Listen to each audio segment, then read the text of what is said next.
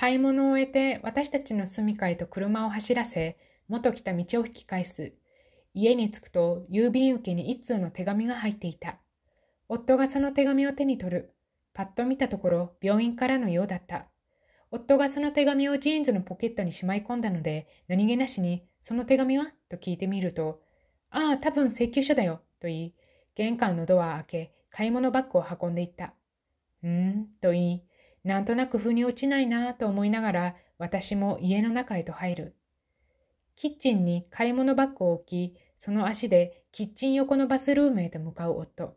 私はふと思い出す。そして、あ、卵買うの忘れた。と思わず声が出る。私はいつも何かしら一つ二つ買い忘れるので、夫はその度に、じゃあ明日買ってこようと言ってくれるのだが、今日は何も言ってこない。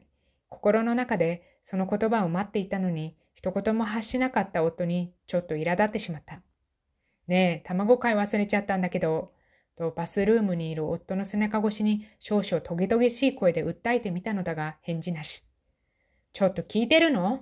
と苛立ちの声で私は夫の背中を叩いた。夫が驚き、私を見る。あ、ごめん、ちょっと考え事してたんだ。と軽い笑みを見せながら用を足すと言ってバスルームのドアを閉めた。家に帰ってから夫の様子がおかしい。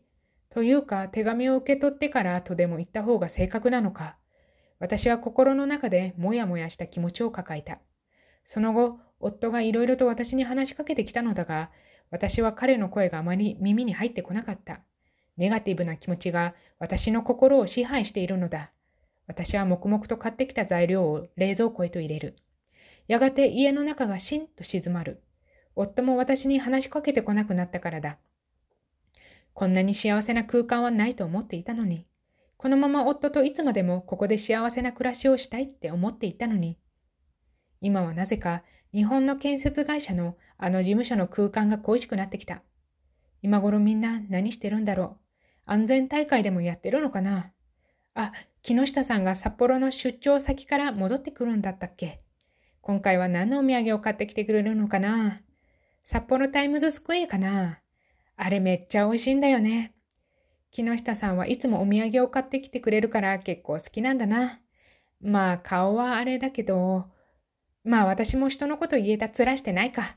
はははと心の中で笑いながら、私はキッチンにある椅子に腰を下ろす。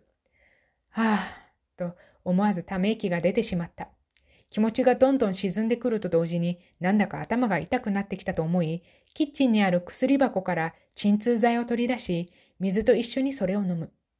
ドイツの鎮痛剤は日本のよりも大きいので、喉に引っかからないように注意しながら飲んだつもりなのだが、やはり引っかかってしまった。喉が詰まった感じになり、少々息苦しくなる。しかし、その息苦しさは次第に大きくなり、く、く、苦しい。私は手で首の前をさする。しかし、苦しさは増すばかり。このまま死んじゃう。そう思った瞬間、私の意識は遠のいた。